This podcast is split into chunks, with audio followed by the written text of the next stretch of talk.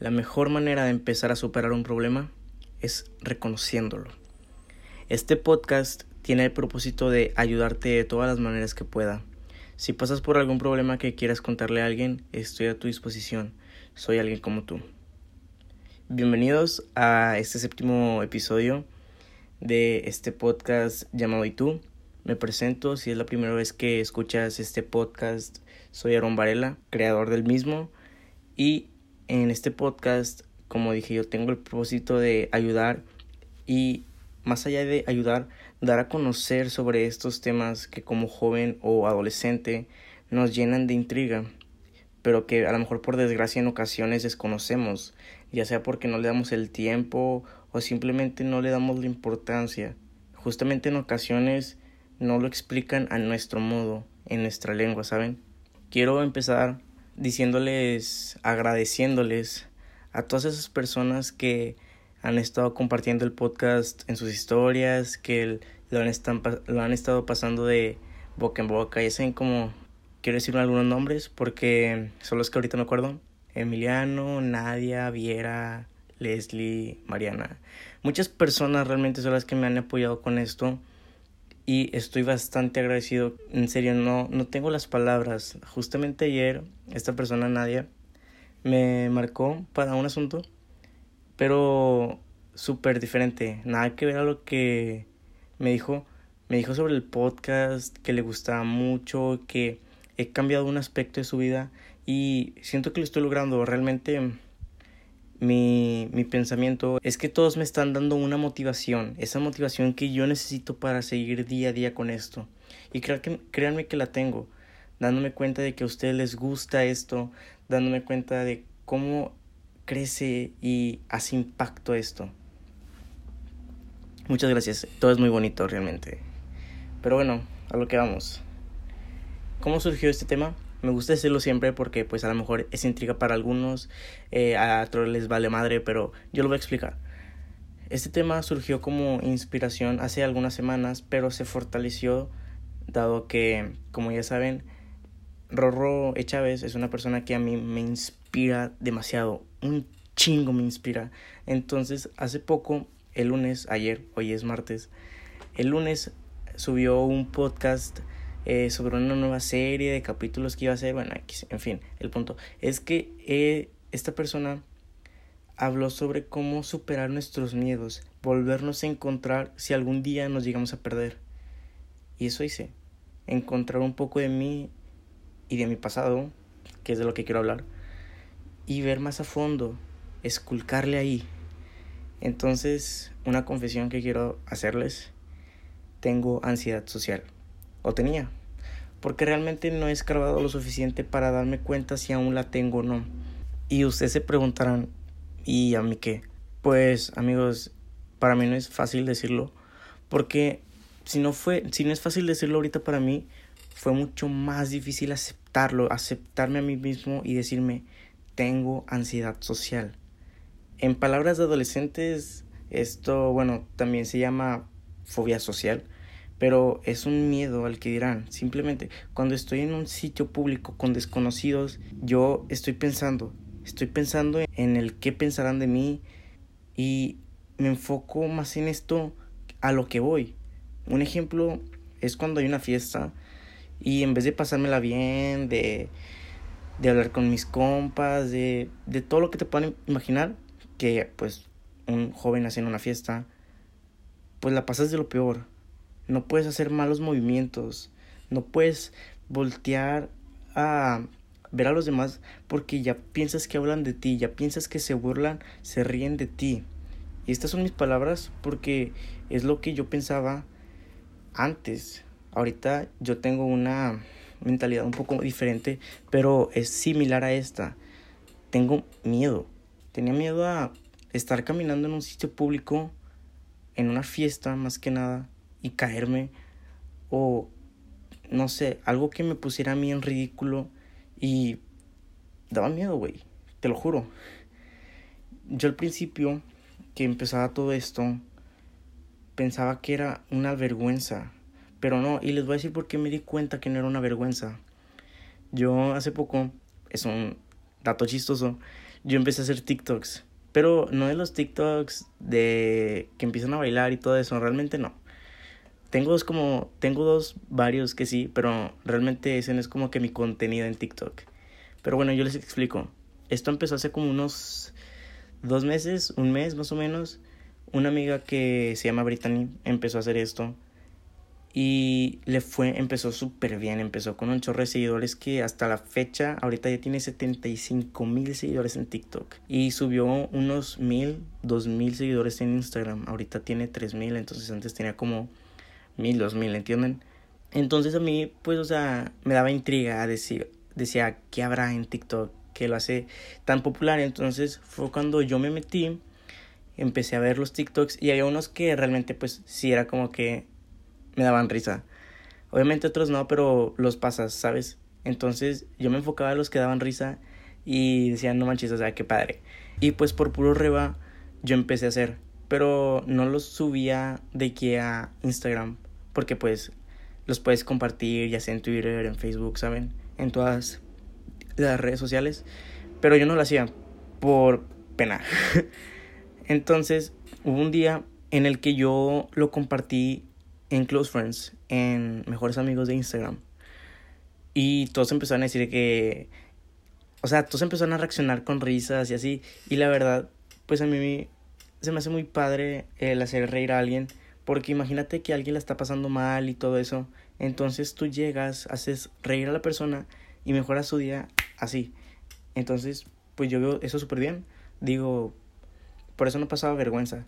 Pero entonces fue cuando me di cuenta, entonces no tengo vergüenza porque fácilmente he grabado hasta el momento unos 8 TikToks, 9 TikToks, menos de 10 estoy seguro. Y aún los sigo compartiendo y aún los sigo dando. O sea, realmente si ustedes quieren ir a verlos, mi perfil de TikTok es arroba im, o sea, im, guion bajo varela con doble al final. Porque realmente no tengo vergüenza de que ustedes lo vean, porque pues yo estoy en mi casa, ustedes están en la suya, su trabajo, en un parque, en un centro comercial, no sé, pero yo no estoy con ustedes en ese momento, ustedes solo me van a ver a través de una pantalla, al igual que en estos momentos me están escuchando en un dispositivo, ya sea celular, inclusive la tele, no sé, ustedes sabrán. Entonces fue cuando me di cuenta, no, no tengo vergüenza porque he hecho ridiculeces y no, no siento eso. Lo siento cuando en verdad estoy con gente en un lugar público con desconocidos. Y yo pensaba entonces, a lo mejor no es vergüenza, a lo mejor era algo más detallado. Y esto yo lo descubrí mediante un podcast que decía, se llamaba algo así como la ansiedad, la ansiedad social y algo más, no, no recuerdo muy bien. También viendo videos, informándome un poco sobre esto. La verdad me gustaría informarme más. Si me pueden recomendar un libro sobre ansiedad en general, está bien. Me gustaría leerlo porque quiero descubrir un poco más sobre esto, ¿saben? Pero un claro ejemplo de que yo tuve de ansiedad social fue con retiros. Retiros espirituales. Les cuento, hace dos años yo fui a un encuentro, un retiro, eh, en el cual estaba muy padre, la verdad, súper chingón pero estabas junto a otros 50, 60, 70 desconocidos, gente que no sabías qué pedo. Entonces yo sentía ese ese miedo, ese rechazo que podría sentir alguien con ansiedad social. Yo de ahí solo conocía fácil a unas cinco personas o menos. Y solo le llegué a hablar a una. Por, por esa misma razón de que ni siquiera eran amigos, o sea, eran conocidos. No me sentía seguro en ese lugar.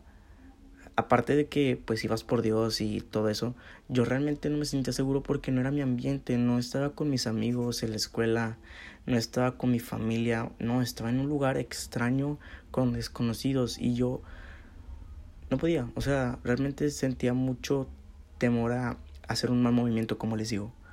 Pero obviamente esto pasó hace dos años, yo tenía 14. A lo mejor, les digo, era otra mentalidad, nada que ver ahorita conmigo.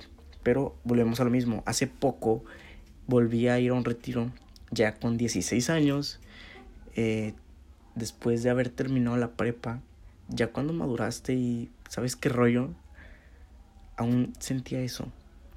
Les cuento, fue un retiro llamado FEM.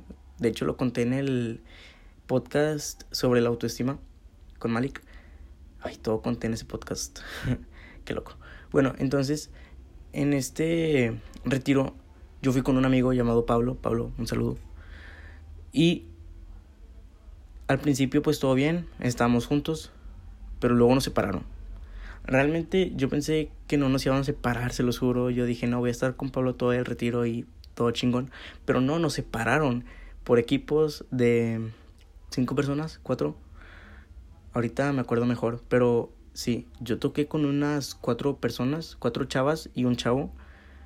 Eh, una chava era la líder y ya los demás éramos como que, pues los normales, no sé cómo decirlo. Entonces estas chavas y chavo la verdad, de todo corazón, una disculpa por el aplauso. Les doy las gracias desde aquí hasta donde estén ahorita, porque me hicieron sentirme súper parte del grupo, me hicieron sentir súper parte del equipo, realmente me incluían, me hablaban si yo me sentía distanciado o si yo estaba distanciado. Y todo esto hacía que yo me sintiera mejor en el grupo, me sintiera más en parte, porque siendo sincero con ustedes, yo creo que si ellos no hubieran hecho eso, yo no me hubiera acercado, yo no me hubiera sentido como me sentí. Y me sentí muy bien, simplemente así. Pero en un entorno de cinco personas es muy diferente a un entorno de todas las personas que había. Y no recuerdo muy bien, pero fácil eran unas 60, más de 50 personas, estoy súper seguro de eso. Y yo no podía ir con alguien más que no conociera y decirle hola, este, me presento, no sé, cualquier cosa que le podrías decir a un completo desconocido, ya sea para conocer a la persona o para acercarte y ser su amigo, ¿saben? Y eso me llenaba de impotencia porque uno cuando va a estos retiros, yo creo que también va con la finalidad de conocer gente y esa también es una de las finalidades de separar a la gente, de revolver a la gente con con otras personas para que se conozca y sean amigos, pero a veces no se puede. Suponiendo que me haya tocado con otras personas, tal vez y no me sentía igual a como me sentí en ese equipo, en ese grupo. Así que pues yo agradezco mucho a Dios que haya estado con esas personas porque realmente me, me hicieron sentir parte de ese grupo en general de misiones. Pero bueno, volviendo al tema, ansiedad social.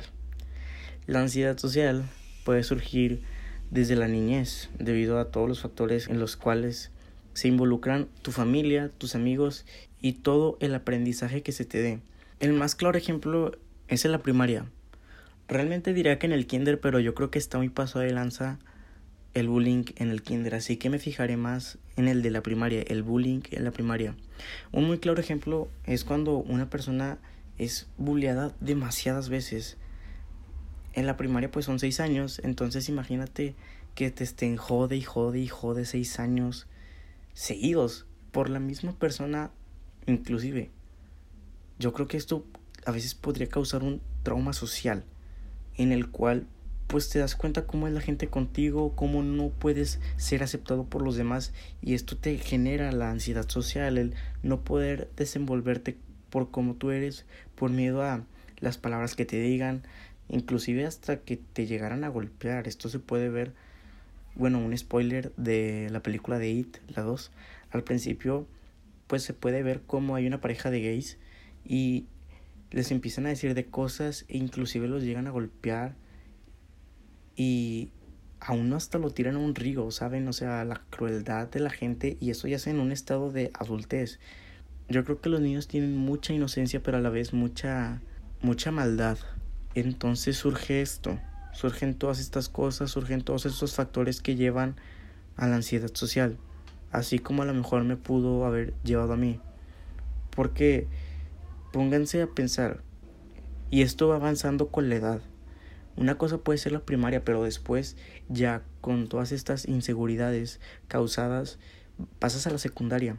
En mi caso, pues era un colegio, o sea, lo que es kinder, primaria, secundaria, era de la misma como empresa, no sé cómo decirlo, del mismo colegio. Entonces, en el kinder estabas con todos, luego en la primaria te separaban y porque había dos primarias, entonces ya en la secundaria volvías a lo mejor a ver a esas personas del kinder, ¿saben? O sea, te vuelven a mezclar con todos.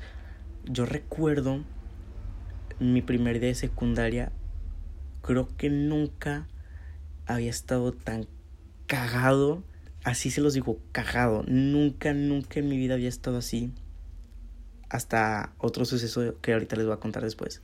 Fue el primer día de secundaria y yo llegué súper tranqui, así viendo a unos amigos. Pero lo primero que me dicen cuando llego es, este es su salón, bla, bla, bla, bla, bla, no tocaste conmigo, bla, bla, bla, bla. O sea, era como que un chorre de voces a la vez. Y es como que, espérense, son las 7 de la mañana, estoy llegando, solo quiero llegar a mi salón y ya.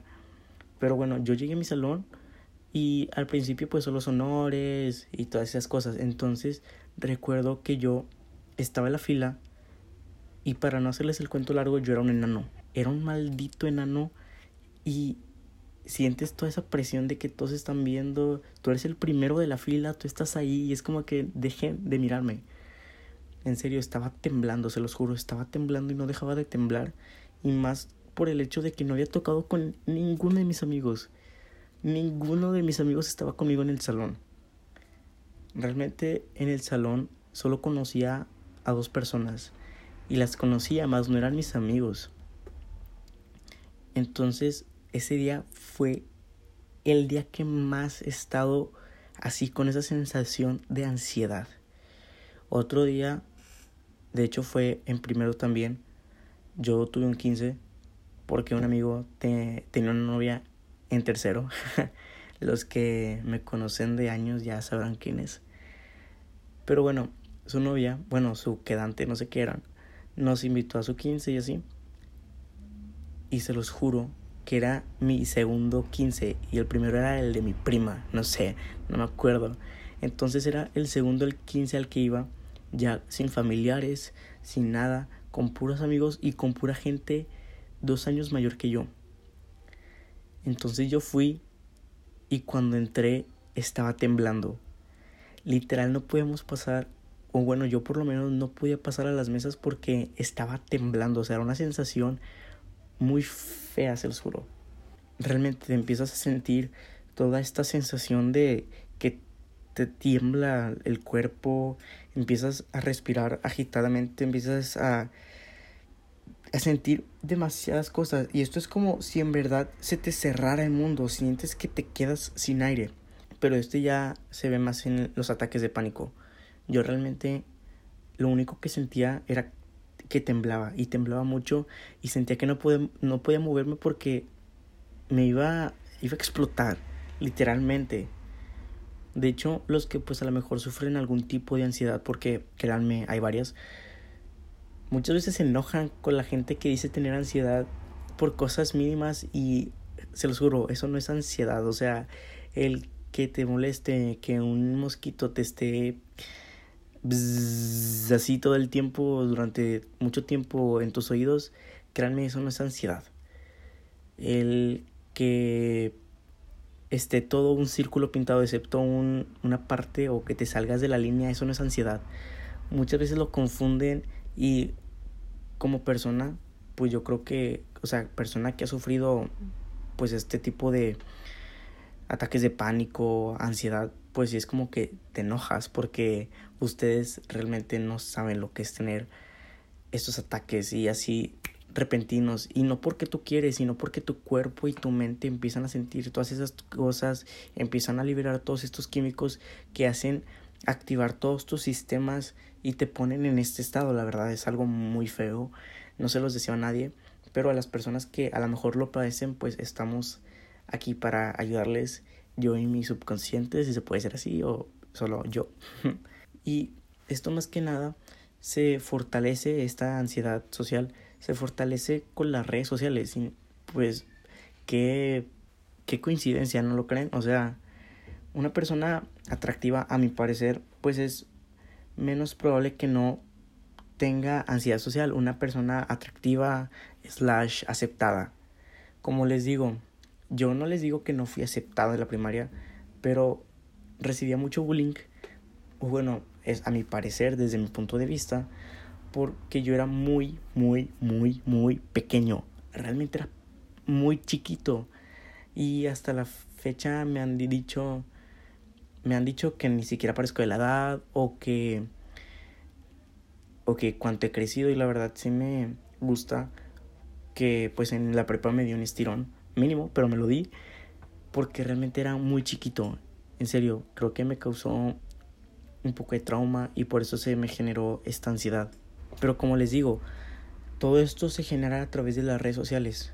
Como lo dije en el episodio de la autoestima, yo se los digo, puedo tener la autoestima suficiente, puedo decir que tengo autoestima, pero la ansiedad social yo creo que es una cosa súper diferente. Porque se, se me cierra el mundo por la opinión de alguien desconocido, alguien que a lo mejor tiene más cosas que yo no, eso es muy feo. Yo creo que lo he vencido porque bueno, como les digo, en este retiro al que yo fui hubo una competencia de baile en la que mi equipo quiso hacer un bueno, todos tenían que hacer una coreografía, entonces a mi equipo se le ocurrió hacer el del príncipe Ali, el de Aladdin. Y pues adivinen quién era el príncipe Ali. Sí, yo. Entonces, eh, este baile consistía en que yo iba a pasar por el medio de ellos, ellos iban a estar bailando alrededor de mí y yo iba a estar aventando besos, aventando hojas, así como un príncipe, ¿saben? Y fue como un, una experiencia para mí como vencer un miedo porque yo realmente sentía que no iba a poder, sentía que me iba a presionar y iba a llorar, no sé, pero no fue así. Creo que mi mente puso todas estas cosas, todos estos escenarios y realmente ninguno pasó. Muchos me dijeron, bueno, o sea, de que había jueces y decían, no, que muy buena actitud, muy coquete y de que, oh, gracias. Entonces yo creo que en parte vencí un pequeño miedo que yo tenía, que era esto. Como les digo, les digo que yo tengo o tenía porque realmente no sé si todavía está dentro de mí. Obviamente se me es muy difícil desenvolverme y pensar todas estas cosas, pero yo creo que es parte de conocernos, el hecho de cuestionarnos si somos tal cosa o tal cosa. Entonces por eso les digo, un consejo es conózcanse, descúbranse, excaven en lo más profundo de su ser y dense cuenta de cómo son, de quiénes son. Tal vez ustedes tienen algún tipo de ansiedad y ni siquiera lo saben por el simple hecho de no darse el tiempo para ustedes mismos y darse ese tiempo, darles ese tiempo a los demás. Pero volviendo al tema, esto de redes sociales pues se ve, se nota. ¿Cómo te has sentido cuando tú subes una buena foto y no tiene una cantidad de likes o me encantas suficientes para ti? Te empiezas a sentir insuficiente, empiezas a sentir que en persona no eres interesante, no eres atractivo, no eres nada capaz. Entonces por esto se genera todas estas cosas, todas esas reacciones cuando estamos en un momento público con desconocidos. Pero como consejo, la única manera de vencer este miedo, este problema, es combatiéndolo. Si no empiezas aceptando que lo tienes, ¿cómo vas a combatirlo? Dilo, grita, o sea, yo soy Aarón y tengo ansiedad social. Yo soy Lupita y me da miedo los gatos. Yo soy Pepe y me da miedo las alturas, ¿saben? O sea, la primer, el primer paso para vencer un miedo es diciéndonos, diciéndonos a nosotros mismos que lo tenemos, aceptando el problema. Y les digo que lo acepten porque ya es parte de nosotros. Ahora está en nosotros saber si lo podemos vencer, si podemos vivir con esto o dejarlo pasar, seguir donde estamos y no abrirnos al exterior, no abrirnos a la ayuda. Vi un documental en el cual pues un dato se me quedó y decía que solo un décimo de las personas que padecen ansiedad pueden combatirla y tratarla bien. Ya la ansiedad en sí en general, la mejor manera de combatirla es con medicamentos y con terapia. Es la manera más eficiente, pero yo les hablo de ansiedad social y de cómo yo quisiera pues chingarme la ansiedad social, así fácil. Y yo creo que es venciéndola a través de estando en esos escenarios que yo me imagino siempre y yo mismo darme cuenta de que no todo es tan mal, no, no voy a morir y no es tan malo como yo lo creo. Entonces, venzan sus miedos, venzan sus problemas, venzan sus ansiedades. Por más difícil que parezca, siempre estará la ayuda abierta, siempre habrá alguien que se preocupe por ti. Pero acéptalo, acéptate a ti mismo que tienes un problema para poder vencerlo porque no puedes derrotar a la persona que nunca se rinde. Babe Ruth. ¡Uh! ¡Qué loco! Pero en serio, piénsenlo, medítenlo, reflexionen muy bien todo esto que les acabo de decir, que a lo mejor fue muy poco, fue poco para ustedes, pero para mí es algo grande, es algo que puede cambiar es algo que puede hacerte cambiar, si lo piensan bien. Bueno, eso fue todo por el episodio de hoy. Una pequeña confesión y una pequeña reflexión de cómo podemos siempre vencer a nuestros miedos, poco a poco, paso a paso, pero se puede, con ayuda, con medicamentos, con psicólogos, pero se puede. Nunca pierdan la esperanza, porque sin esperanza no hay nada. Así que si te ayudó, si te ayudó a encontrarte, a saber un poco más de ti, a aceptar un problema, compártelo en tu historia. Me etiquetan, estaré compartiendo las historias porque la verdad me gusta mucho saber que escuchen el podcast, me gusta saber que les ayuda y que les hace cambiar. Como siempre está la invitación abierta a cualquier tema, de hecho, muchos ya me han dicho temas de los que les gustaría escucharme hablar. Entonces, no se cierren. Siempre están las puertas abiertas conmigo. Y si te consideras experto o experta en algún tema, házmelo saber. Igual y podríamos grabar juntos, ¿saben? Me gustaría grabar con personas más expertas en el tema, por ejemplo, psicólogos, pero eso sí está bien alejado a lo que estoy planeando ahorita. Como les digo, paso a paso. Pero bueno, espero tengan una excelente semana. Recuerden siempre transmitir buenas vibras, transmitir lo que quieren llegar a ser y ser amor, ser luz y sal en el mundo. Muchas gracias por escuchar este podcast. Hasta la próxima.